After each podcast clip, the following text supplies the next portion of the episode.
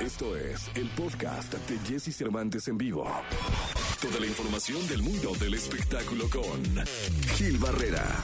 Con Jesse Cervantes en vivo. Es jueves, jueves 19 de agosto del año 2021 y recibo con un aplauso que yo se lo doy al querido Gilgilillo, Gilgilillo, Gilgilín, el hombre espectáculo de México. Mi querido Gilgilillo, buenos días. ¿Cómo estás, mi Jessy? Muy buenos días, buenos días a todos. Ya jueves, ya se va a acabar la semana y así como va el tema, el año también, mi querido Jessy. Ya casi podríamos empezar a cantar un villancico.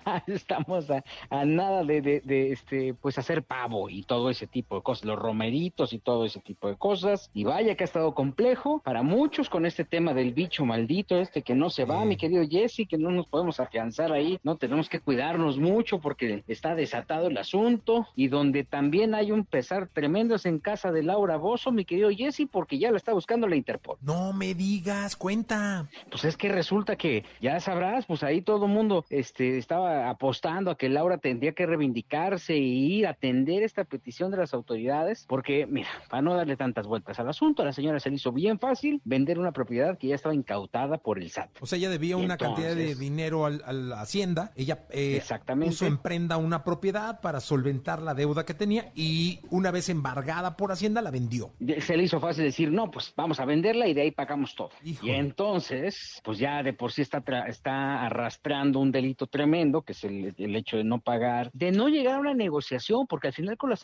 autoridades hacendarias, al final tú te puedes sentar y decir, bueno, está bien, te puedo pagar así, podemos hacer esto y podemos hacer esto, ellos te muestran un esquema y bueno, basado en ese esquema, toman una decisión. Sin embargo, eh, este, a pesar de que pudieron haber llegado a una negociación ella presenta, emprenda un, un bien y después se le hace fácil este, venderlo, pues es que yo no sé a qué santo se está encomendando mi Jesse porque está metido en un broncón tremendo. Originalmente tendría que haber sido como entregar para negociar y todo este asunto, pero no, entiendo que ya la están buscando, ¿no? Que hay orden de aprehensión. Ella, se, ella se tenía que haber entregado la semana pasada porque el fin de semana es justamente cuando las autoridades cuando, las, cuando el SAT notifica a las autoridades de que tiene que presentarse en Almoloya, en este penal, y obviamente pues ahí pues este, no, no replantear el tema, porque prácticamente ella tiene que aceptar que esa deuda ya está y que ya el delito ya creció muchísimo. El tema particularmente es que no se presenta, manda ahí a través de un abogado una especie de justificante diciendo que tenía una pulmonía y que no podía llegar, pero pues es que no es de, espéreme tantito, ¿no? Aquí hay que atender lo que las, las autoridades están marcando. Sí, no, no, hay que, sobre todo en un caso tan delicado cuando, como cuando está de por, de por medio tu libertad. Eh, y, te voy a decir una cosa, me comentan, y, y, estoy en posibilidad de confirmarte, mi querido Jesse, que Laura no tiene ni un peso para pagar nada,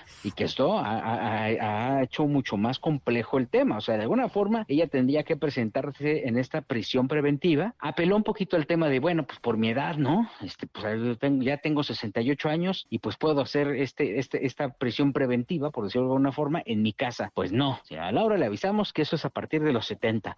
O sea que todavía faltan dos años más para poder este, pedir ciertas cosas, pero si ella está huyendo, si ella no está prófuga, pues la, posibilidad de que negocie va a ser mucho más remota. De por sí ya le dieron como garantías para poder hacer cosas y no las atendió, ahora va a estar más complejo, ¿no? Sí, no, la tiene complicadísima y pues vamos a ver qué seguimiento toma, toma esto, mi querido Gil Gilillo estaremos muy pendientes de, cómo nos vayas informando al respecto. Te escuchamos en la segunda, mi querido Gil. Y Jessy, muy buenos días a todos. Buenos días.